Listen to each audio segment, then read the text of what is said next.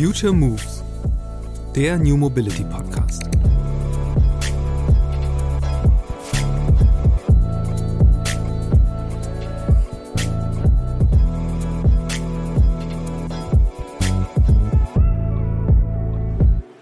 Die lange Liste an VerkehrsministerInnen, die wir hatten, die auch untätig waren aus Sorge, dass sie irgendwie irgendwelche BürgerInnen nicht mehr mögen, ist einfach zu lang mittlerweile. Und es ist ja sogar so, dass auch der Expertenrat der Bundesregierung jetzt prüft, die einzelnen Sektoren dazu beitragen, der Verkehrssektor.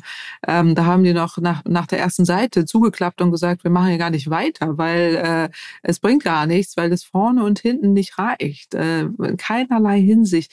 Und das ist bitter. Also das ist wirklich schockierend. Und das darf in der heutigen Zeit nicht mehr passieren. Und da muss man sich auch fragen, inwieweit man andere Hebelwirkungen braucht für PolitikerInnen. Also wir alle werden ja bestraft, wenn wir uns fehlverhalten. Wenn wir bei Rot über eine Ampel fahren, äh, dann gibt's äh, saftige Strafe. Da muss man auch mal überlegen, was passiert denn, wenn, wenn es Arbeitsverweigerungen gibt.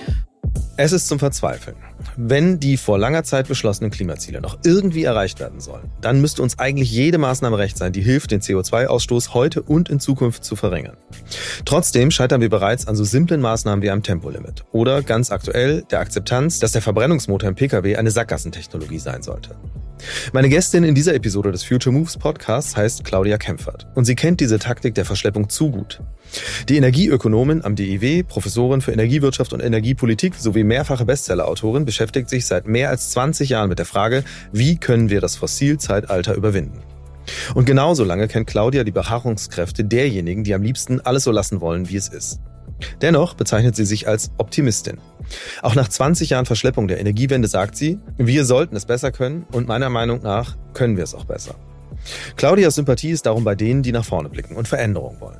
Und es nervt sie, dass mehr über die Frage diskutiert wird, ob die letzte Generation zur Klimaraff werden könnte, als über deren Ziele. Letztendlich fordern die nur ein, dass wir uns an geltende Gesetze halten, sagt Claudia Kempfert in unserem Gespräch. Unter anderem diese Haltung hatte den Vorwurf eingebracht, selbst mehr Aktivistin als Wissenschaftlerin zu sein. Etwas, das Claudia strikt zurückweist. Der Vorwurf, Aktivismus oder Lobbyismus zu betreiben, sei eine ihr seit Beginn ihrer Karriere vertraute Methode. Die Wissenschaft wird diskreditiert, um aus ihren Erkenntnissen keine Konsequenzen ziehen zu müssen. Warum sie trotzdem darauf hofft, dass die Energiewende endlich gelingen könnte und wie es um ihre Ambitionen steht, selbst in die Politik einzusteigen, das sind nur einige der Themen dieser Future Moves Podcast Episode mit Claudia Kempfert. Viel Spaß!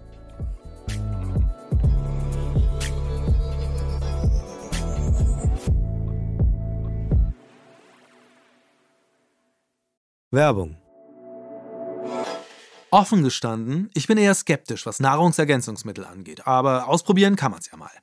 Also steht seit rund zwei Monaten AG1 in meinem Kühlschrank. In der grünen Tüte ist ein Pulver, das laut Hersteller Ergebnis einer wissenschaftlich basierten Mischung hochwertiger Inhaltsstoffe ist. Vitamine, Mineralstoffe, Bakterienkulturen, Antioxidantien, ein Pilzkomplex, insgesamt über 70 Zutaten, die alle aus natürlichen Lebensmitteln stammen. Hinter der Formel von AG1 steckt die Idee der Nährstoffsynergien, einem wissenschaftlichen Konzept, das darauf abzielt, die Wirksamkeit einzelner Nährstoffe zu verstärken. Also rühre ich morgens einen Löffel AG1 in ein Glas Wasser und bekomme einen Drink, der zwar wie ein Green Smoothie aussieht, aber bedeutend besser schmeckt. Ob es auch wirkt? Ich habe zumindest das Gefühl, trotz Winterfinsternis und chronisch zu wenig Schlaf ganz gut aus dem Bett zu kommen. Es kommt sogar vor, dass ich etwas früher Undenkbares tue. Ab und an verzichte ich jetzt auf meinen doppelten Espresso Kickstarter am Morgen. Sicher keine schlechte Entwicklung. Auch über den Tag hinweg fällt es mir aktuell leichter, konzentriert meine Aufgaben abzuarbeiten.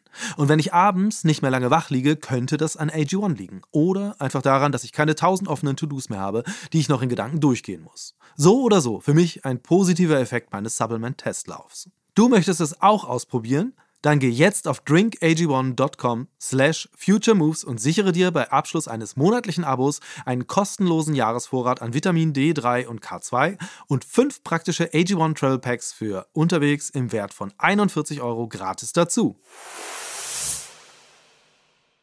Hallo Claudia, ich freue mich sehr, dass du im Podcast bei mir bist. Ja, hallo, danke für die Einladung. Ich freue mich auch.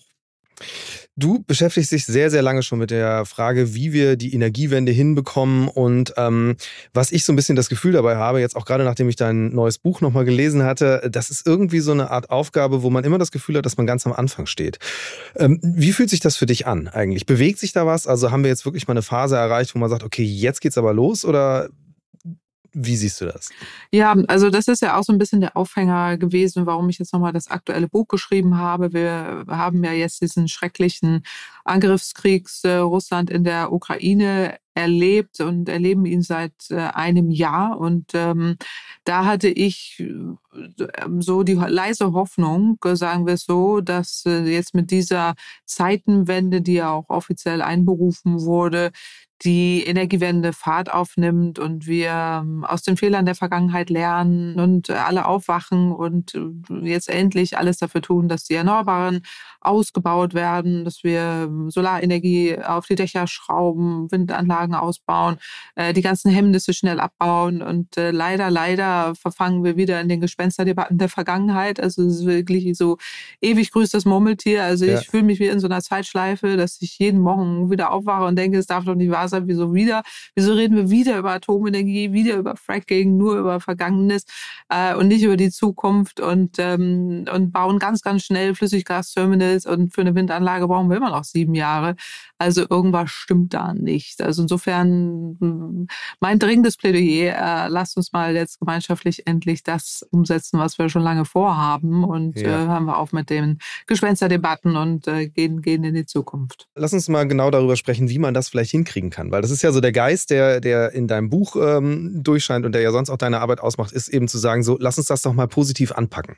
Und die Gelegenheit ist ja, wie gesagt, eigentlich günstig. Ähm, was, was muss denn passieren, dass man wirklich sagt, okay, äh, das wird jetzt so ein Moonshot-Projekt, sagt man ja im Startup-Kontext, ähm, wo man wirklich die Begeisterung dafür entwickelt, wir können jetzt einfach hier was Großes erreichen. Ähm, was glaubst du? Was sind die, die Hebel, die man da wirklich irgendwie drehen müsste? Oder andersrum, was sind die Kräfte, die uns davon abhalten? Ja, fange ich mal mit dem Letzteren an. So die Kräfte, die uns davon abhalten, erzähle ich ja im Buch sehr umfassend auf. Also eben wirklich die Kräfte der Vergangenheit, die mit konventionellen Energien wahnsinnig viel Geld verdient haben und alle fossilen Energien, die es noch gibt, irgendwie loswerden wollen, aus dem Boden holen wollen, verbrennen wollen und wir damit eben nicht nur unsere Lebensgrundlagen komplett zerstören, sondern auch wirklich diese Geschäftsmodelle nicht dauerhaft äh, tragfähig sind. Und da gilt es eben gegenzuhalten und gerade die erneuerbaren Energien schneller auszubauen aufbauen, inklusive aller neuen Lösungen, die dazugehören. Die wichtigsten Hebel dafür sind einerseits die Hemmnisse abzubauen, also lange Genehmigungsverfahren, irrsinnig komplizierte Zertifizierungsprozesse. Äh, wir haben wichtige Industrien äh, ziehen lassen. Wir hatten 150.000 hm. Beschäftigte im Bereich äh, Solarenergie und Windenergie in diesem Land, sogar noch mehr. Heute ringen wir um jede Fachkräfte, jeden Fachkraft, jede Fachkraft, die hier benötigt wird und hätten diese Industriearbeitsplätze jetzt gerne wieder in Deutschland und ja. zahlen wirklich einen hohen Preis dafür. Und da, da muss man einfach diese diese Hebel wieder ansetzen und äh, die Rahmenbedingungen so schaffen, dass sich das Richtige durchsetzt. Gerade beim Ausbau der erneuerbaren Energien ist es vielschichtig, äh, weil so viel Unterschiedliches äh, an, an Barrieren aufgebaut wurde, angefangen von unnötigen Abstandsregeln für Windenergie oder auch dann, dann unnötig lange Genehmigungsverfahren, ähm, also wirklich komplizierte juristische Verfahren, die dahinter stehen, die immer komplizierter werden und diese ähm, auch rechtsunsicher Unsicherheit dazu geführt hat, dass manche Verfahren irgendwie sieben Jahre brauchen.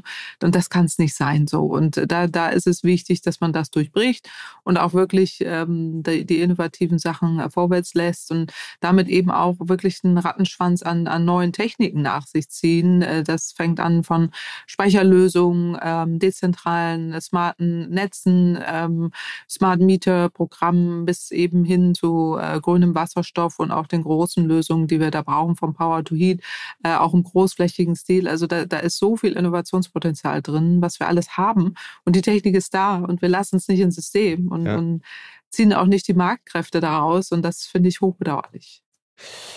Wenn man jetzt mal ein bisschen guckt, äh, wie könnte es gelingen? Also ähm, ein Thema, mit dem du dich ja auch schon lange beschäftigst, ist Mobilität. Das ist ja auch das Thema hier bei mir, bei Future Moves. Ähm, da ist man ja gefühlt zumindest schon ein bisschen weiter, dass man sagen kann, okay, es ist zumindest mal ein, ja, sagen wir mal, Dreiviertelhaken hinter Elektromobilität gesetzt inzwischen. Kann man da äh, irgendwo ein bisschen eine Blaupause sehen, wie man es hinkriegen kann, dass man am Ende eben auch KonsumentInnen überzeugt, ähm, das neue Produkt oder das andere Produkt, äh, sprich das umweltfreundlichere Produkt, ist auch das bessere?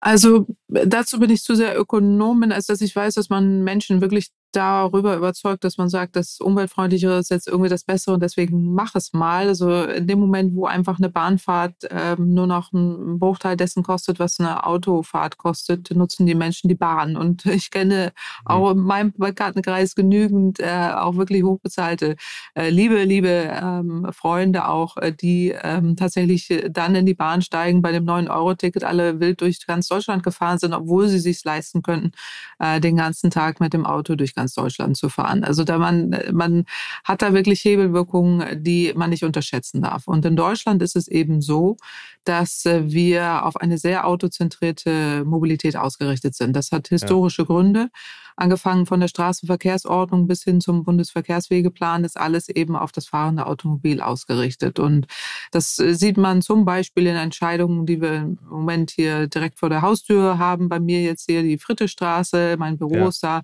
ähm, wo in Berlin Mitte, wo wir eine verkehrsberuhigte Straße, um genau, äh, verkehrsberuhigte Straße einführen wollen, CS Ring, äh, viele Proteste dagegen, aber auch viele äh, Menschen, die hier begeistert zu Fuß gehen gehen und, und auch die Geschäfte befüllen. Allerdings eben auch viele Geschäfte, die befürchten, dass dann weniger Zulauf da ist. Ähm, also äh, so, da, da gibt es eben diesen Konflikt darum. Aber warum es so schwierig ist und warum es auch die Stadt so darüber streitet äh, und auch die Bürgermeisterin, wenn sie das dann bleibt, Frau Giffey, äh, ja gesagt, sie will das wieder rückgängig machen mit der Verkehrsberuhigung ja. zum zweiten Mal, ist das Straßen, die Straßenverkehrsordnung, die es ihr das erlaubt. Zwar hat Berlin ein Mobilitätsgesetz, aber die Bundes, die Straßen Straßenverkehrsordnung äh, sieht vor, dass der fließende Autoverkehr überall ähm, Vorrang hat. Und wenn ja. man eine Stra Fahrradstraße einführen will, wenn man irgendwo was verkehrsberuhigt machen will, darf der fließende Autoverkehr nicht beeinträchtigt werden. Und deswegen ist es den Kommunen, so fällt es denen so schwer und auch die, die es ja wollen, die progressiv sind, das wirklich umzusetzen, weil da muss nur einer kommen und sagen, wie jetzt hier die Geschäfte, dann einer der Inhaber sagt, nein, nein, nein, ich möchte hier den Autoverkehr und schon geht das, weil das Recht auf ihrer Seite ist. Sprich, hier muss man erstmal ansetzen. Das sind so juristische Vorgaben. Wir haben im Rahmen des Sachverständigenrats für Umweltfragen ein Sondergutachten zur Stadtmobilität gemacht, wo wir uns genau damit auseinandergesetzt haben und auch festgestellt haben, Bundesverkehrswegeplan, Straßenverkehrsordnung sind ganz zentrale Hebel. Bundesverkehrswegeplan ist im Moment der nächste Streitpunkt, äh, weil dort nicht abgeklopft wird, wenn jetzt zum Beispiel Infrastrukturprojekte ausgebaut werden, Stichwort Autobahn. Auch in Berlin äh, wird ja. nicht abgeprüft, ob äh, es Auswirkungen hat auf die Emissionen und äh, welche Auswirkungen es überhaupt hat auf Umwelt und äh, Nachhaltigkeit, obwohl wir Nachhaltigkeitsziele haben, obwohl wir Klimaziele haben. Das ist der nächste Fehler, den wir machen. Sprich, also ähm, wir müssen auch von den großen Hebeln ran, dass wir überhaupt die Möglichkeiten schaffen, dass eine mehr menschengerechte Mobilität möglich ist, gerade in den Ballungsräumen, aber auch jetzt in Stichwort, weil sofort immer der Stadt-Land-Konflikt kommt, äh, dass man auch auf dem Land natürlich ähm, auch den ÖPNV stärkt, auch ja. den äh, äh, Verkehr für alle einfach oder ähm, die Elektromobilität, weil sie eben umweltfreundlicher ist, aber gerne auch in Verbindung mit ähm, Shared Mobility oder in der Zukunft auch autonomes Fahren, wo gerade auf dem Land dann enorme Möglichkeiten sind, auch für Menschen, die eben kein Auto fahren können oder vielleicht auch nicht wollen. Hier geht es auch um Chancengleichheit. Es war jetzt nur sozusagen der juristische Herausforderung. Es kommen noch die ganzen ökonomischen hinzu ähm, nämlich auch bei der Steuerbegünstigung die Dienstwagenprivilegien, äh, die ja. das Auto befördern, in erster Linie das Auto befördern und so weiter. Also da gibt es wirklich eine lange, lange Liste an Vorteilen für konventionelle äh, Antriebe und so, um deine Frage zu beantworten. Also ähm, da jetzt immer zu appellieren, ach liebe Leute jetzt äh, aus Umweltgewissen, ich weiß, du hast es nicht gemeint, aber so jetzt jetzt seid ihr mal dran, ähm, wäre meine Antwort, die Politik hat versagt und sie versagt noch immer, weil sie eben den Anforderungen nicht gerecht wird und auch nicht den Anforderungen der Nachhaltigkeit, auch nicht des Umweltschutzes, auch nicht des Klimaschutzes, aber auch nicht den Anforderungen einer modernen Gesellschaft gegenüber. Und äh, ja. das, das ist meine Hauptkritik. Diesen riesigen Bogen, den du gerade geschlagen hast, mit all den Baustellen, die sozusagen da sind, die zeigen ja auf der einen Seite die Vielzahl der Möglichkeiten, wo man was tun könnte, auf der anderen Seite ja aber auch so ein bisschen die Verzweiflung daran, dass so wenig passiert. Die Frage, die mich dabei beschäftigt, ist, ähm, ver verzweifelst du da manchmal auch dran? Ja, verzweifelt würde ich es nicht nennen. Ich habe ja mein Buch äh, Schockwellen genannt, es sehr schockiert. Also mich schockt das wirklich. Also dass immer noch ein Verkehrsminister im Jahre 2023 sich hinstellen kann und ähm, sagt, ich muss das Autobahnen ausbauen, weil ich glaube, meine Wähler wählen mich dann mehr, weil wir gerade in den Landtagswahlen abgewatscht wurden.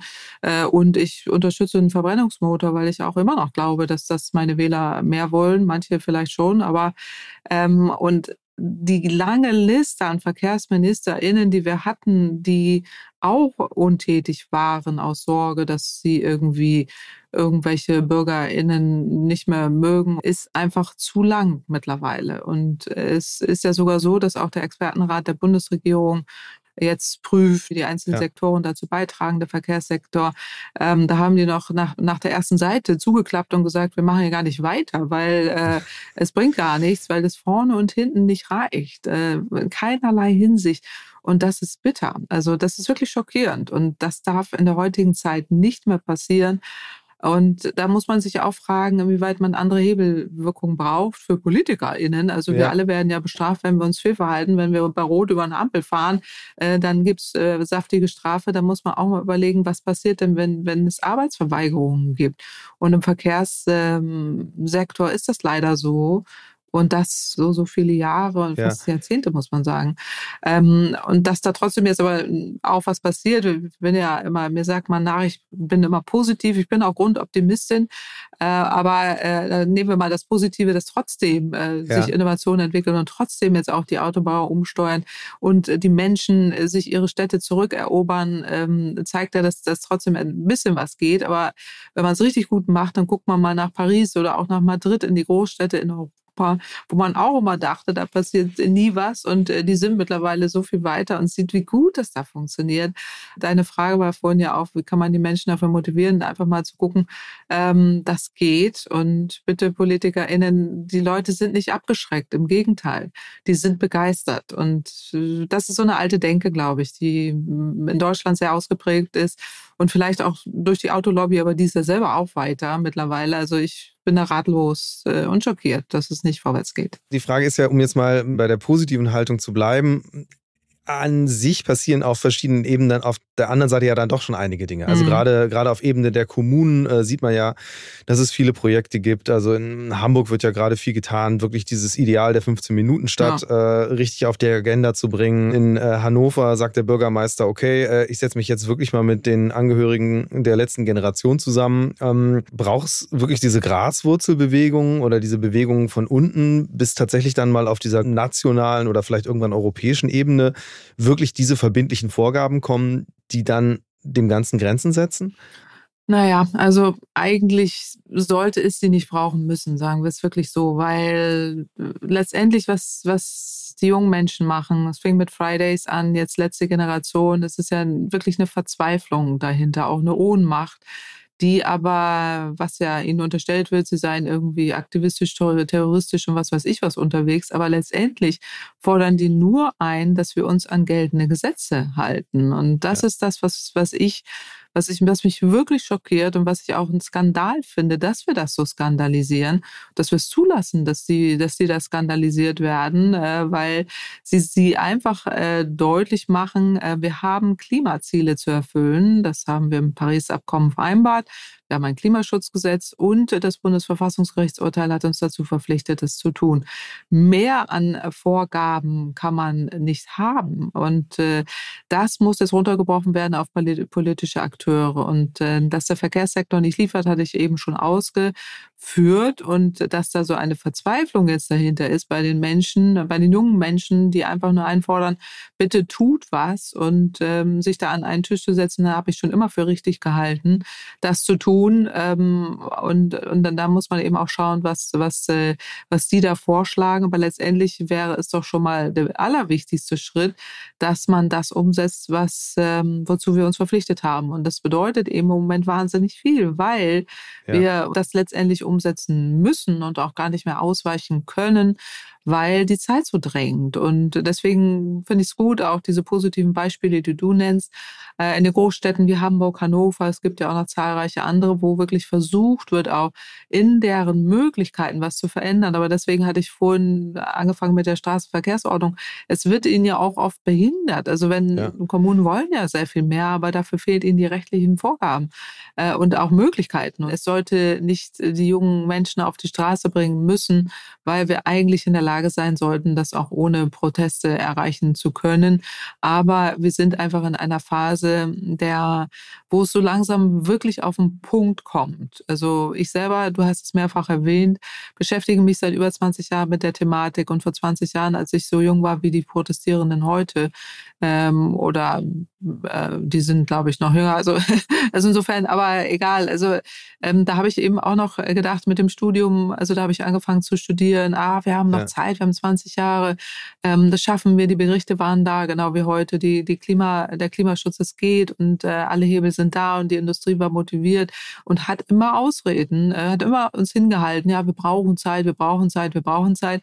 Und die Diskussion kenne ich jetzt seit 20 Jahren und äh, kann es nicht mehr hören und denke ja. irgendwie, wieso seid ihr immer noch, äh, also eigentlich hattet ihr vor 20 Jahren schon gesagt, ihr macht das. Äh, und wieso, wieso erzählt ihr die Geschichten immer noch, wir brauchen Zeit? Und das lässt sich ja endlos fortentwickeln. Äh, In 20 Jahren sitzen die ja immer noch und sagen, wir brauchen mehr Zeit. Und, ähm, und wir, wir, wir, wir merken ja, ähm, wie schlimm es wird mit dem Klimawandel. Und der wird ja langsam auch echt äh, sichtbar und deutlich sichtbarer jetzt mit dem Wassermangel in, in Deutschland allein, in ja. ganz Europa.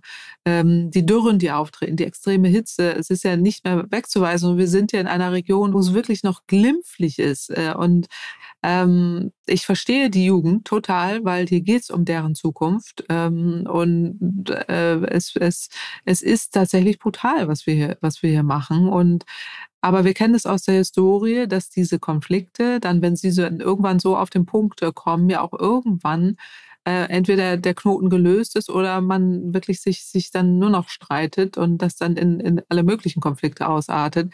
Also bei anderen Entscheidungen, die ähnliche Größenordnung hatten in der Vergangenheit. Also entweder wir kriegen es wirklich gewuppt und ich hoffe es einfach, weil ja. ich an unsere Intelligenz glaube, auch an unsere Demokratie und die ist gefestigt. Äh, und wir haben äh, sehr gute Medien in diesem Land, wir haben Pressefreiheit, wir haben Wissenschaftsfreiheit, wir haben diese Dinge, die alle guten Zutaten und alle guten Voraussetzungen, dass es auch gelingen kann. Also insofern ist die Jugend jetzt leider, um deine Frage zu beantworten, ähm, an, äh, äh, not, notgedrungen, ja, gezwungen, äh, in irgendeiner Form sich Gehör zu verschaffen. Aber wir sollten doch es besser können und können es meiner Meinung nach auch besser. Was ich gerade auch interessant daran finde, ist so ein bisschen, das betrifft dich ja auch, also diese, diese Debatte um Aktivismus, beziehungsweise immer, dass es ja als so eine Art Verdacht oft vorgebracht wird, dass sich Menschen aktivistisch auch engagieren. Wie bewertest du das? Das selbst für dich? Also würdest du dich auch freimütig als Aktivistin bezeichnen wollen oder beißt sich das tatsächlich so sehr mit dem Selbstverständnis einer Wissenschaftlerin? Ich bin Wissenschaftlerin und äh, bin das auch mit, mit Leib und Seele und ähm, habe auch ähm, nie etwas anderes äh, gemacht äh, als, äh, als Wissenschaft und äh, betreibe Wissenschaft und erkläre meine Erkenntnisse in der Öffentlichkeit. Dass diese diskreditiert werden und ähm, auch ein Ziel da drin ist, äh, WissenschaftlerInnen zu diskreditieren, die Ergebnisse in Zweifel zu ziehen, sie in irgendeine Ecke zu drängen. Und das ist ja hier gemeint mit einem negativen Stempel, äh, entweder Aktivist oder Lobbyist oder was auch immer, oder die Frau hat überhaupt keine Ahnung, das gehört ja jetzt im Moment dazu, ja. ähm, ist, was ich immer im Buch beschreibe, in Kapitel 7, Merchants of Doubts. Hier geht es darum, Zweifel zu wecken, äh, und zwar Zweifel an den wissenschaftlichen Erkenntnissen lassen, weil nichts anderes steckt dahinter. Es geht nicht um eine Person. Es geht, äh, man könnte auch jede x-beliebige Person, wir kennen das aus der pa äh, Pandemiezeit, wo auch die Virologinnen ähm, genau das Gleiche erlebt haben äh, oder jetzt eben auch Klimaforscher. Ich kenne es ja auch schon seit ja. über 15 Jahren. KlimaforscherInnen kennen es teilweise noch viel länger, äh, wo einfach immer dahinter steckt, dass die wissenschaftliche Erkenntnisse in Zweifel gezogen werden und äh, man einfach da so, ein, so einen Stempel aufdrückt und äh, so nach dem Motto, naja, also was die uns äh, da erzählt, äh, kann ja wohl nicht so wahr sein, beziehungsweise die, der, der Unterton heißt dann ja ähm, so nach dem Motto, Wissenschaft sollte nur erklären und sollte da sonst nichts weiter tun. Das sehe ich auch komplett anders. Ich halte es da mit Dürrenmatt. Wissenschaft trägt Verantwortung. Also ich habe Dürrenmatt in der Schule gelesen. Da ging es damals um ähm, Physiker, also um die Erfindung der Atombombe, soll jetzt ein Physiker, der die Atombombe entwickelt hat, einfach sagen, ich habe sie entwickelt, was ihr damit macht, ist mir egal. Oder warnt er die Menschheit davor? Und ich bin der Meinung, man muss warnen. Wenn wir die Erkenntnisse haben, und die haben wir nun, und die verdichten sich einfach, muss man nicht nur erklären, sondern auch warnen. Und äh, das tun äh, tue ich nicht nur ich. Äh, ich bin Teil auch des Scientists for Future. Wir sind über 26.000 WissenschaftlerInnen ja. im deutschsprachigen Raum. Wir sind wahnsinnig viele. Und ähm, wir werden immer lauter. Und das ist auch richtig so, weil wir die Ergebnisse erläutern müssen. Und äh, dass die Medien äh, da jetzt aufspringen und insbesondere weibliche ForscherInnen gerne diskreditieren, ist wirklich ein Unding. Ich finde es auch unmöglich, find, wehre mich auch dagegen, was hier in der Öffentlichkeit gemacht wird. Halte es auch für grundfalsch, weil wir ablenken die ganze Zeit vom grundsätzlichen Problem. Das tun wir bei den angeblichen Klimaterroristen so, dass wir nicht über das Problem reden, sondern nur über die Leute, die sich angeblich aktivistisch verhalten oder unmöglich verhalten. Das tun wir jetzt auch bei der Forschung. Das halte ich für eine grundsätzlich wirklich hochproblematische Entwicklung und ähm, wehre mich auch vehement dagegen und äh, empfehle allen mal, die damals vielleicht in der Schule nicht Dürrematt gelesen haben, das wirklich zu tun und äh, sich zu fragen, was würden sie tun? wenn sie jetzt Physiker wären und die Atombombe entwickelt hätten. Hätten sie auch nur gesagt, naja, wir haben es halt entwickelt, der Rest ist mir egal. Ich, ich sehe es anders du sagst es ja eben, es sind Zehntausende WissenschaftlerInnen, die äh, sich äh, ja, engagieren, beziehungsweise einfach ihren Job machen ähm, und mhm. äh, ihre Erkenntnisse teilen. Es gibt ähm, inzwischen ja wirklich sehr viele Plattformen, die sich mit Klimathemen befassen. Die Medien sind voll davon. Trotzdem passiert ja gemessen an der Präsenz des Themas immer noch so wahnsinnig wenig. Also die Frage, die sich mir stellt, ist, was müsste denn eigentlich passieren, damit wirklich ähm, die Menschen sich bewegen. Das scheint ja auch eine menschliche Grundkonstante zu sein, äh, dass man sehr lange erstmal nichts macht, bis irgendwie ein, ein, ein großes Schlüsselereignis oder so stattfindet. Also mhm. man hätte ja auch denken können, nach dem, was im Ahrtal passiert ist, dass man denkt, okay, ja, hm, vielleicht ist ja doch irgendwie was dran an der ganzen Geschichte. Äh, was, was glaubst du, also, oder jetzt mal die, die, die Pessimistin, die vielleicht auch in dir steckt, äh, glaubt die auch, es braucht halt irgendwann dann die große eine Naturkatastrophe vor der Haustür, dass die Leute es begreifen? Ja, also ich meine, die eine große Naturkatastrophe haben wir jetzt seit einem Jahr Krieg und äh, die Preise für fossile Energien sind explodiert. Und äh, natürlich, jetzt bewegt sich auch etwas. Es gibt viele Menschen, die verstehen, es ist äh, besser auf äh, Alternativen als auf russisches Gas zu setzen. Das ist äh, ganz sicherlich so. Ähm, Naturkatastrophen, solange da immer wieder welche kommen und sagen, na ja, also das kann man jetzt gar nicht zuordnen und das ist vielleicht auch nicht der Klimawandel, verdrängt man es, weil die Psychologists for Future, die Psychologen, Psychologen, die Psychologinnen, die erzählen uns ja, äh, was im Gehirn abläuft. Solange, also wenn, wenn es unbequem wird, äh, weichen wir aus und ähm, verdrängen. Und das ist ganz normal. Und gerade beim Klimathema ist einfach äh, die Sorge und auch die Angst ja so groß. Jugend erlebt es ja einfach ja. und, und reagiert aber auch normal, wie der Mensch normal reagieren müsste, dass wir alle auch in Angst und Schrecken ver verfallen sollten. Aber dadurch, dass wir dieses menschliche Gehirn haben, verdrängen wir mehr und, äh, und verschieben es. Also unbequeme Wahrheiten werden einfach äh, verdrängt. Deswegen ähm, denke ich immer, also zwei Dinge. Das eine ist, dass man die Menschen nicht in Angst und Schrecken versetzen darf, sondern es immer darum geht, nicht in Lethargie zu verfallen, sondern gemeinschaftlich aktiv zu werden. Und da bin ich bei meinem Buch, was ich da vorgeschrieben habe, lasst uns was tun, also gemeinschaftlich tun, unterhaken, etwas verändern.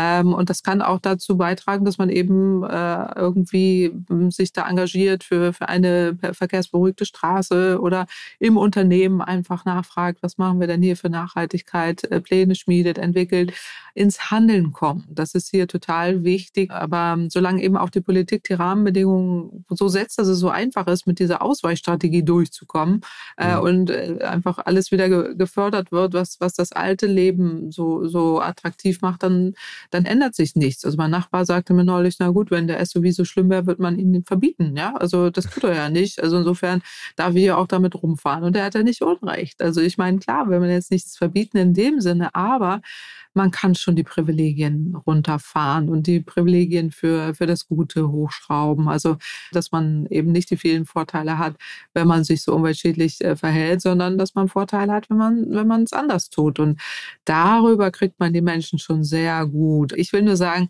ähm, die Menschen sind schon auch bewegungsfähig und können auch Dinge verändern und verändern auch sehr schnell was, wenn, äh, wenn die vielen Vorteile für das eine wegfallen. Und ähm, so, und wir diskutieren ja immer in Endlosschleifen. Wir sind gefangen in unseren Gespensterdebatten. Und da bin ich wieder bei meinem Thema von den Merchants of Doubts, von denjenigen, die uns einreden, dass die Klimakleber blöd sind, dass die äh, WissenschaftlerInnen, die warnen, aktivistisch sind, diejenigen, die behaupten, das geht ja alles gar nicht mit der Energiewende, die uns erzählen, dass wir technologieoffene Verbrennungsmotoren für die nächsten 40 Jahre brauchen diejenigen äh, zwingen uns in diese Endlosschleifen und da müssen wir echt raus und äh, wir müssen mit denen reden, die die, die Zukunft wollen und äh, die, die Zukunft gehört denen, die sie, die sie sehen. Wie sehr ist das auch eine Generationenfrage? Weil, also man muss ja auch dazu sagen, Deutschland ist ja einfach ein sehr altes Land und äh, in dem Moment, wo man sagt, okay, wir müssen jetzt ein paar Dinge radikal verändern und wenn es irgendwie die Art und Weise ist, wie du dein Auto mit Energie versorgst, ähm, dann betrifft das ja einfach automatisch einen sehr hohen Prozentsatz an Menschen, die das sehr lange anders gemacht haben. Ist das auch ein, ein Hemmschuh? Ja, klar, wir sind natürlich eine alternde Gesellschaft, das ist richtig, aber ehrlich gesagt, also ich erlebe so viele ältere Leute, die mir immer überall sagen, also ich bin die Erste, die hier was verändert, weil äh, ich weiß, dass es so nicht weitergehen kann und ich habe Enkelinnen und ich will, dass sich, dass sich da was äh, verschiebt. So, das, das ist ganz sicherlich möglich, auch in einer alternden Gesellschaft, gerade in Deutschland, weil wir echt eine tolle Bevölkerung haben. Äh, da wirklich was, äh, was zu drehen. Äh, sicherlich ist es so, dass die Privilegierten, sage ich mal, jetzt nicht so viel von ihren Privilegien abgeben wollen, aber dass auch politisch ausgeschlachtet wird. Ich würde jetzt gar nicht mal sagen, so jetzt die, die, die Älteren, die von diesen Privilegien so stark profitiert haben, so die Hemm, Hemmnisse hervorbringen, sondern diejenigen, die wirklich sozial Probleme haben. Und die vergessen wir auch in diesem Land. Also die Schere, die, die wir aufgemacht haben zwischen Arm und Reich, wird immer größer. Und äh, ich sag mal, auch die Brennpunkte äh, dort sind natürlich die Vorbehalte auch extrem groß, dass gesagt wird, ja, jetzt wollt ihr noch mal wieder was verändern und äh, ich kann mir mein Auto schon kaum leisten und, und soll jetzt auch noch wieder was verändern. Äh, und da, da gilt es natürlich auch wirklich Lösungen zu schaffen, die, die alle äh, und gerade gerade die sozial Schwachen bevorteilen. Und das geht eben durch eine kluge Strategie, beispielsweise auch durch eine Mobilität, äh, wo eben dann auch der ÖPNV gestärkt wird, der, der Schienenverkehr ja. billiger wird, ähm, wo eine Shared Mobility einfacher wird und äh, äh, auch wirklich Mobilität für alle bezahlbar überall möglich wird. Das schafft eine enorme Gleichheit, sodass man da gar nicht ähm, so diese, diese starken Konflikte äh, haben müsste, wenn man es äh, klug macht. Aber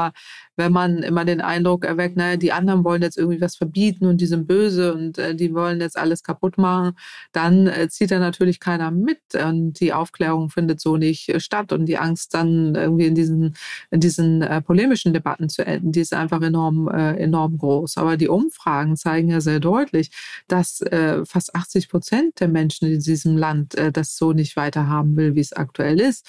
Auch in Bezug auf Umwelt- und Klimaschutz, auch in Bezug auf Nachhaltigkeit und auch auf den Bezug, dass, äh, dass äh, da eben Veränderungen kommen müssen. Und ich denke, da gilt es wirklich mal ähm, auch Wege zu finden, wie man, wie man das gemeinschaftlich umsetzt und nicht mehr in diesen endlos äh, Debatten. Aber das wird jetzt polarisierender. Wir kennen das ja aus den ja. anderen Ländern auch. Und äh, es liegt aber auch daran, dass es befeuert wird, äh, eben durch diese fossile Industrie, durch jetzt auch äh, Medien, die da kommen, äh, bezahlt eben auch von fossiler Industrie, die dann jede Menge Fake News produzieren, wie in den USA, Trump und so weiter. Das erleben wir ja auch immer mehr. Und dann dann wird es noch schwieriger, äh, gute Debatten zu führen, sondern dann lebt jeder in seiner Parallelwelt, in, in einer Blase und äh, man beschimpft sich da gegenseitig und äh, in den sozialen Netzen äh, ist dann der Bär los und äh, wir haben wenig Hebel und Handhabung, dass wir da wieder gut rauskommen können. Ja. Glaubst du, dass diese schmutzige Form von Lobbyismus, dass das wirklich so ein Niveau auch hierzulande erreichen kann wie in Amerika? Also vor ein paar Jahren, wenn du mich die Frage vor ein paar Jahren gestellt hättest, hätte ich gesagt, nö, also ich glaube nicht. Aber jetzt, äh, ehrlich gesagt, wenn ich jetzt auch so sehe, was da so blüht, äh, auch in dem Internet, was sich da im Moment abspielt, äh, nicht nur seit äh, auch Master Twitter übernommen hat oder auch durch die, komischen Fernsehsender, die da auf einmal aufpoppen, äh, wo mhm. man sich fragt, wer die eigentlich finanziert, die genau das Trump-Modell äh, hier auch verfolgen und die die identische Gruppe da ansprechen und, und so und diese ganzen Mechanismen hier auch laufen, wo ich denke, oh, eigentlich ähm, hatte ich gehofft, dass wir mit unserem öffentlich-rechtlichen Rundfunk, äh, mit einer gut ausgebildeten Bevölkerung, äh, mit äh, viel äh, Grundsolidarität, äh, auch eine wirklich eine, eine anderen Bereitschaft, Dinge auch anzugehen. Anders als in Amerika, wo ja eine noch ja. stärkere Polarisierung da ist, auch diese komischen religiösen Gruppen da sind äh, und die ganzen Medien senden da komisches Zeug vor sich hin, den ganzen Tag Fake News, keiner macht einen Faktencheck. Hätte ich immer gedacht, nee, aber so es gibt, es gibt hier ungute Entwicklung und ähm, das sehe ich mit großer Sorge. Es klingt ja eigentlich auch danach, als ob uns die, die Zeit noch schneller wegrennt. Ein bisschen anderes Thema, das natürlich auch damit zusammenhängt. Du berätst ja sehr lange auch schon PolitikerInnen. Ähm, wie, nimmst du, wie nimmst du das wahr, also in dieser Sphäre? Ähm, wie, wie, wie sehr bist du da von, von oder wie, wie hat sich einfach dein Wirken in der Sphäre verändert oder das, die, wie, wie du wahrgenommen wirst mit den Thesen, mit den äh, Beobachtungen, mit den Erkenntnissen, mit denen du dort aufschlägst? Naja, also letztendlich findet die Beratung ja schon sehr, sehr lange statt. Also seitdem ich am, am DIW bin, also da haben jetzt sicherlich die Energiethemen, Umweltthemen, Klimaschutzthemen nochmal an Bedeutung gewonnen, aber es gibt auch mehr Beratungsgremien noch dazu und äh, viele kluge KollegInnen, die da auch äh, tätig sind und ähm, auch entsprechende äh, Ratschläge geben, äh, die ähm, dann äh, ja auch sich gleichen, weil die Erkenntnisse ja, ja auch äh, äh, ganz ähnlich sind, also was zumindest auch was Klimaschutz angeht. Die Wege dahin gibt es unterschiedliche Einschätzungen, aber das ist auch normal in der Wissenschaft, aber so die, die Beratungswege laufen bei mir jetzt ja über den Sachverständigenrat für Umweltfragen, ähm, wo wir wir ähm, da eben auch Gutachten erstellen und Empfehlungen äh, geben äh, in den Anhörungen, aber auch im direkten Austausch mit äh, PolitikerInnen oder mit bestimmten Ministerien. Also immer sehr unterschiedlich. Ähm, und äh, ich äh, erlebe es so, dass natürlich oftmals dann schon eine Bereitschaft da ist, auch im demokratischen Prozess, sich da gegenseitig ranzuhören äh, und zuzuhören und aufzunehmen und so. Aber letztendlich dann ja auch mal politische Mehrheiten darüber entscheiden. Wissenschaft empfiehlt nur, Wissenschaft macht keine Politik. Und äh, das machen PolitikerInnen und die müssen Mehrheiten finden. Und, äh, und im Moment haben wir da Konstellationen, die noch äh, recht gut sind, sage ich mal, von den Ausgangsbedingungen, was äh, jetzt auch solche Nachhaltigkeitsthemen angeht. Ja. Ähm, das kann wieder ganz anders umschwenken, wo man dann das erlebt, was wir da die letzten 16 Jahre hatten, wo dann auch sehr viel ausgebremst wurde und wirklich Verhinderungspolitik gemacht wurde, die, die hochproblematisch ist. Aber so, also insofern äh, ist da schon eine Bereitschaft da, da auch zuzuhören, auch eine hohe Fachkompetenz auch bei vielen äh, PolitikerInnen. Ja.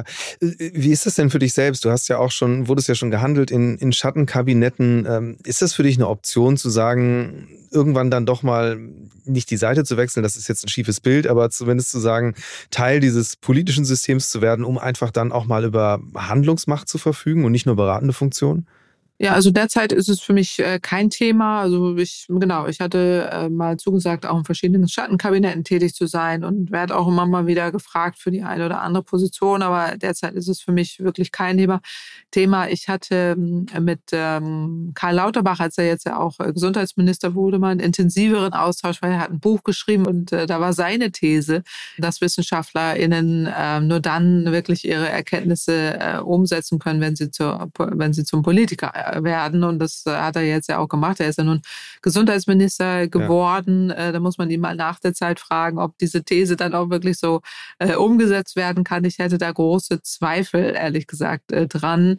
Ähm, aber er war eben in der Position, wo ich jetzt auch äh, bin, ähm, über Jahrzehnte, wo er dann auch in Sachverständigenräten immer wieder alles Mögliche empfohlen hat äh, und dann irgendwie auch oft ja. Äh, frustriert darüber war, dass das dann nicht äh, umgesetzt äh, wurde. Aber das ist ja letztendlich nicht die Aufgabe der Wissenschaft. Also ich äh, denke, es ist wichtig und da ist meine Rolle.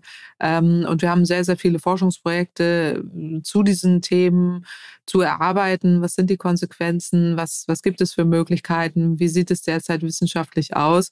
Äh, und da auch die breite Öffentlichkeit zu informieren und das auch in der, in der Gänze und in dem Umfang, wie wir es auch tun oder andere Kolleginnen auch. und sehe da ähm, nicht die These bestätigt, also wäre ich jetzt nicht bei Karl Lauterbach, dass man unbedingt in die Politik gehen muss, um politisch wirken zu können. Doch, also das, also politisch ja. wirken kann man als Wissenschaftler nie, aber man kann schon auch ähm, sehr deutlich auch in der Öffentlichkeit als die Rolle, die man hat in der als Wissenschaftlerin äh, immer wieder dann auch ähm, die Politik ähm, da äh, informieren, Ratschläge geben und auch Wege aufzeigen, äh, wie es besser gehen kann. Das ist ja was, was du tatsächlich in deinem ähm, in deinem Buch auch thematisierst. Also gerade, ich sag mal so ein bisschen das das Spiel mit äh, mit den Medien beziehungsweise mit der Logik der Medien, dass man, ähm, äh, ich glaube, in dem Fall ging es um, ich, ich sag mal, so eine Art Fernduell mit Peter Altmaier, wer wirft welche Zahl in den Raum, ähm, um irgendwie mhm. so die, die Debattenhoheit für sich zu beanspruchen. Wie wichtig ist das eigentlich für deine Arbeit wirklich im Kopf zu haben, ähm, dass man, dass man die Erkenntnisse eben in die Welt tragen muss und dass eben Medien so funktionieren, wie sie funktionieren? Naja, also letztendlich ist es mein Job auch am DEW, die, die Öffentlichkeit zu informieren. Das gehört bei uns dazu. Als äh, steuerfinanziertes Institut ähm, erstellen wir unsere Berichte nicht nur eben für, für die Fachwelt, also das Fachpublikum, wo wir das auch tun, sondern äh, vor allen Dingen auch äh, für die breite Öffentlichkeit und das, äh, das tun wir auch. Ähm, und insofern äh, ist das Teil meiner Aufgabe, da eben auch über die Medien ähm, dann auch Dinge zu erläutern. Ähm, letztendlich ist es aber auch dann immer eine Frage, ähm, wie, also das thematisiere ich ja eben auch, äh, wie Medien dann äh, funktionieren und das kritisiere ich ja auch im Buch, ähm, eben Merchants of Daos, dass eben auch Zweifel geweckt werden in dem Moment, wenn beispielsweise 99 äh, Prozent der Klimawissenschaftler sagen, wir haben einen Klimawandel, aber in einer Talkshow dann neben einem Klimawissenschaftler ein sogenannter Pseudo-Experte hingesetzt wird, wegen angeblicher Ausgewogenheit von Meinungen. Wissenschaft ist keine Meinung, ist sogenannte False Balance, äh, dann ja. irgendjemand da rausgegraben wird, äh, wo dann irgendwie unbedingt eine Gegenposition gesucht wird. Das, so funktionieren die Medien, ähm, dass sie eben dann immer ausgewogen berichten müssen, aber nicht ähm, wahrnehmen, dass äh, die Wissenschaft äh, das so nicht abdeckt und auch nicht richtig abklopfen. Wer ist äh, wirklich Wissenschaftler, sage ich jetzt mal, für uns gemessen, der wirklich auch über Jahrzehnte in einem Fachjournal, im Fachjournalen veröffentlicht hat oder wer ist einfach jemand, der sich da hinstellt und irgendwie was hinaus posaunt. Und das sehen wir in, in, auch in jüngsten Beispielen, auch bei mir an meiner Person, ähm, wo dann irgendwie Personen gegenübergestellt werden, die tatsächlich teilweise fachfremd sind, dann aber sich Einschätzungen erlauben und dagegenübergestellt werden, als wenn äh, das eine, eine Fachperson ist. Und ähm, das, das kann, können Medien oftmals nicht auseinanderhalten ähm, äh, und auch nicht die Qualität der Einschätzungen. Also wenn ich jetzt mal über mich rede, so, ja. jetzt kann ich auch über andere reden, aber ähm, bei mir ist es eben so, ich gehöre zu den Top zwei Prozent der weltweit führenden Forscher in meinem Bereich. Das, also, da ist in Deutschland sonst keiner mit dabei. Ähm, aber wenn man jetzt, äh, jetzt jemanden dazu holt, dazu, äh, weiß nicht, von einem anderen äh, Bereich so oder die in diesem Bereich noch gar nicht veröffentlicht hat, ist das für uns in der Wissenschaft dann kein Äquivalenz, äh, wo wir dann wirklich ähm, auf Augenhöhe debattieren würden. Aber den Medien ist es dann äh, ein, eine Person, die da ja auftritt und irgendwie aus welchen Gründen auch immer äh, meint, ähm, dann in eine bestimmte Position beziehen äh, zu müssen, ohne dahinter wissenschaftliche Fachveröffentlichungen zu haben. So arbeiten wir nicht. Also ja. ich arbeite schon immer so, dass immer auch Studien dahinter stehen müssen. Sonst äh, bin ich gar nicht autorisiert, äh, äh, Dinge zu sagen. Also äh, ich würde mir nie anmaßen, jetzt über äh, fachfremde Themen äh, was zu sagen. Dazu wäre ich auch nicht mandantiert und auch nicht dafür da. Und das, das, das, das ist, glaube ich, die Aufgabe der Medien, da besser einschätzen zu können. Und ich weiß, viele Medienredaktionen arbeiten da auch schon sehr intensiv, auch mit Investigativteams oder auch das Science Medien Center, wo dann auch so eine Schnittstelle geschaffen wird, dass Medienschaffende mehr Informationen bekommen, wann ist wirklich Wissenschaft, also in einem bestimmten Segment auch tatsächlich äh, Wissenschaft. Und ich weiß, dass es total schwierig ist, wenn man da ja. nicht, sich nicht mit beschäftigt. Äh, da jetzt irgendwie, ich wüsste jetzt auch nicht, wo ich jetzt, wenn ich bei irgendwie über Herzkranzgefäße jemanden interviewen müsste, wen muss ich da jetzt anrufen? Anrufen irgendwie, ähm, weil ich das nicht weiß. Äh, und die Diskussion hatten wir um Christian Drosten genauso, ja. der, den ich irgendwann mal traf bei einer Veranstaltung, wo er sagt, das meiste, was ihn erstaunt hat, war dieses False Balance, dass er da auf einmal in den Medien Leuten gegenübergestellt wurde, von denen er in der Fachwelt noch nie was gehört hatte, äh, aber die da irgendwie was äh, zu, zu erzählen hatten. Und ähm, das ist ganz, ganz schwierig. Und ja. äh, das erlebe ich auch so. Das äh, ist, ist immer wieder faszinierend. Trotzdem zieht es sich ja immer wieder auch qua Auftrag dahin, äh, Präsenz zu zeigen. Also eine, eine Frage, die eben so ein bisschen bei mir mit drin gesteckt hätte, war nur, wie, wie wichtig ist es denn am Ende, wissenschaftliche Erkenntnis auf, auf simple Zahlen runterzubrechen? Also ich denke jetzt zum Beispiel an äh, so eine Aussage wie, ja, eigentlich hat jeder Mensch ein CO2-Budget von drei Tonnen pro Jahr und äh, was darüber hinausgeht, müssen wir irgendwie verrechnen miteinander. Ist das ein Weg, den du auch für, für gut und richtig hältst, das so zu kommunizieren? Naja, wir vom Sachverständigenrat für Umweltfragen haben ja ein CO2-Budget auch errechnet. Das hat verschiedene Hintergründe. Also wir hatten ein Sondergutachten erstellt. Da gibt es verschiedene Wege, wie man eben auch für Deutschland ein CO2-Budget errechnen kann. Das hat Gerechtigkeitsanforderungen auf Weltbevölkerung und so weiter. Aber das kann man äh, berechnen. Das, äh, darauf hat sich ja auch das Bundesverfassungsgerichtsurteil bezogen. Äh, und das kann man auch unterbrechen auf äh, Personengruppen oder auf eine Person. Und äh, ich weiß, der John Schellenhuber, der ehemalige Chef des äh, Potsdam Instituts für Klimafolgenforschung ja. in Potsdam hat ja äh, auch den Vorschlag gemacht, hat er auch entsprechende Rückmeldungen bekommen, auch aus den sozialen Medien. Das ging hoch her, aber das kann man schon tun. Das ist auch eine wissenschaftliche Diskussion, die man da führen kann äh, und auch führen sollte. Und ähm, das führt letztendlich zu einer Gerechtigkeitsdiskussion, weil ärmere Haushalte ja automatisch äh, das, den CO2-Budgetansatz erfüllen, weil die eben nicht dreimal im Jahr im Erdball fliegen, weil die äh, eben nicht drei Wohnungen haben und äh, fünf Autos und so weiter, sondern ganz bescheiden das CO2-Budget einhalten. Äh, wohingegen eben jemand, der eine eigene Yacht hat und drei äh, Fahrzeuge und was weiß ich was alles, ähm, diese, dieses Budget da massiv übersteigt. Und äh, letztendlich führt eben Klimaschutz zu sozialer Gerechtigkeit. Aber solche Diskussionen Diskussion kann man schon, kann man schon auch äh, führen und sollte man auch äh, führen. Ähm, und es sollte nicht eben abgleiten, dass man jetzt irgendwie nur bestimmte catchy Zahlen oder sowas oder äh, irgendwie was da vermeldet, sondern wissenschaftliche Erkenntnisse auch der, der allgemeinen Bevölkerung erläutert, so wie wir es ja auch aktuell jetzt hier mit dem Podcast machen. Äh, zum einen das und zum anderen hast du jetzt mit der Bandbreite von individueller Mobilität, die du aufgezeigt hast, äh, selbst eine ganz gute Überleitung zu einer Rubrik im Podcast gebaut. Und zwar geht es äh, im, im Format Mix der Woche darum, wie meine GästInnen von A nach B kommen im Alltag. Ähm, mhm. Wie sieht dein individueller Mobilitätsmix aus? Ja, meiner sieht so aus, dass ich äh, meistens mit dem Fahrrad fahre oder mit der S-Bahn. Das ist auch relativ leicht in Berlin, S-Bahn und U-Bahn, weil es sehr ausgeprägte ÖPNV ist und ich sowohl eine Bushaltestelle vor der Tür habe als auch eine U-Bahn- und S-Bahn-Station. Das ist äh, sehr gut. Und äh, wenn ich ähm, in Deutschland unterwegs bin, fahre ich ausschließlich Bahn. Wie oft bist du tatsächlich dann aber gezwungen, höre ich jetzt raus, äh, auch das Flugzeug zu wählen? Weil ich meine, nach Amerika fährt man jetzt eher nicht mit dem Schiff. Ja, nee, also äh, ich, in Amerika war ich jetzt schon lange nicht mehr oder auch äh, Tagungen. Also in der Tat, in der Vergangenheit bin ich auch öfters äh, zu ähm, Flugreisen, mit Flugreisen unterwegs gewesen, zu, zu Tagungen. Und seitdem wir eben auch die Möglichkeit haben, jetzt seit der Corona-Zeit sehr viel Videokonferenzen zu nutzen, ähm, bin ich gar nicht mehr geflogen und innerhalb Deutschlands sowieso nicht. Äh, innerhalb Europas versuche ich es auch äh, meistens zu vermeiden und ähm, das gelingt auch meistens. Und wenn ich fliege, kompensiere ich tatsächlich auch die Emissionen mit äh, 180 Euro pro Tonne CO2 an äh, Klimaschutzspenden, äh, an Klimaschutzprojekte. Aber Fliegen kommt bei mir eigentlich so gut wie gar nicht mehr vor. Okay, und dieser, dieser Podcast, den wir ja auch remote aufnehmen, trägt ja sozusagen auch zur, zur Einsparung von Emissionen bei. Ähm, ich danke dir ganz herzlich für das Gespräch und für die Einsichten, Erkenntnisse, die du geteilt hast. Ich danke dir und danke für die Einladung. Danke, dass ich dabei sein durfte. Future Moves, ein Podcast von OMR und Hamburg Messe und Kongress.